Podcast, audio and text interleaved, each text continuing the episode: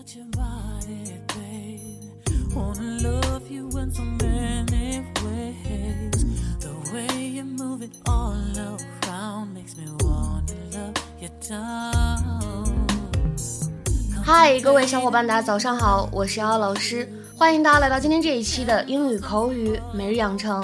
今天的话呢，我们来学习这样一句话 I could drop them off at the restaurant as soon as they wrap it up. ：I could drop him off at the restaurant as soon as they wrap it up. I could drop him off at the restaurant as soon as they wrap it up. 等他们开完会了，我可以送他去餐厅。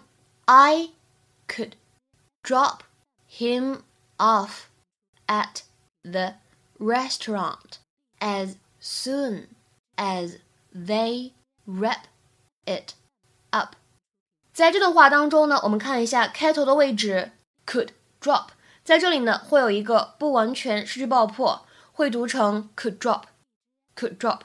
然后呢，drop him off 这三个单词当中呢，前两者可以做击穿，而后两者呢可以做连读。那么这三个单词放在一起会变成 drop him off，drop him off。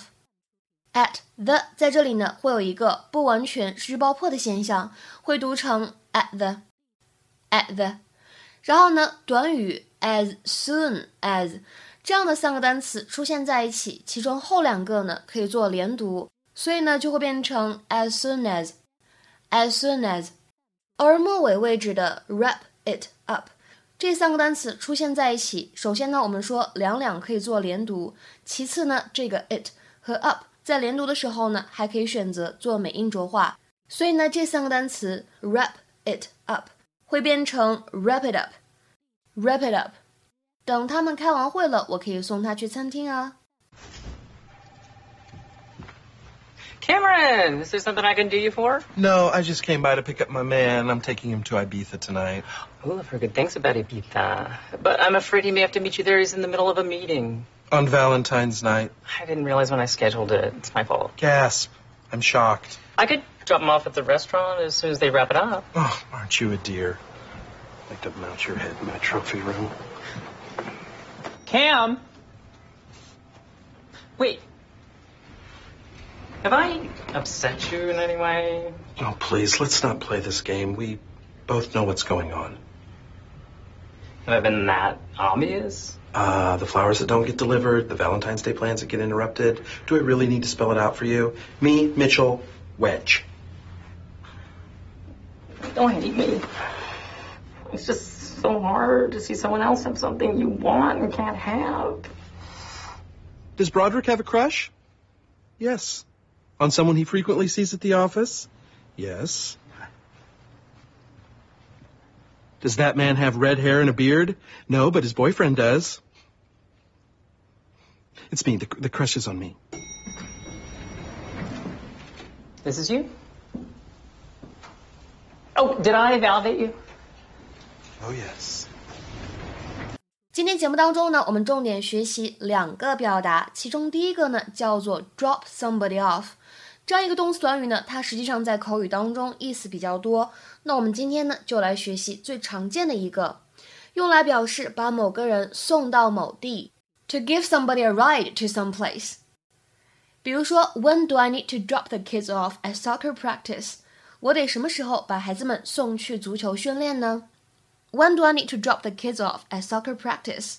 那么再比如说第二个例子，Can I drop you off somewhere in town？我能让你在城里某一个地方下车吗？Can I drop you off somewhere in town？再比如说最后这样一个例子，I dropped him at the library and went shopping。我把他送到图书馆，然后呢，我就去购物了。I dropped him at the library and went shopping。今天节目当中呢，我们重点来学习第二个表达，叫做 wrap up。 这样一个动词短语呢，它在口语当中可以用来表达 complete something such as a task or bring something to an end，就是完成某个事物、结束某件事情这样的意思。比如说，下面来看这样的三个例子。Number one, I just need to wrap up some work before I head home。我得在回家之前处理一些工作。I just need to wrap up some work before I head home。再比如说，Number two, Okay, everyone, let's wrap it up for tonight。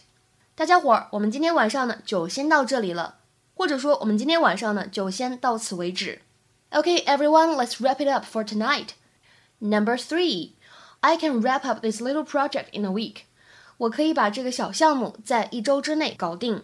I can wrap up this little project in a week. 那么今天的话呢，请各位同学尝试翻译下面这样一个非常简单的汉语句子。等这个项目一收尾，我就要去度假。等这个项目一收尾，我就要去度假。OK，那么这样一个句子应该如何使用我们刚才讲过的动词短语来造句呢？期待各位同学的踊跃发言。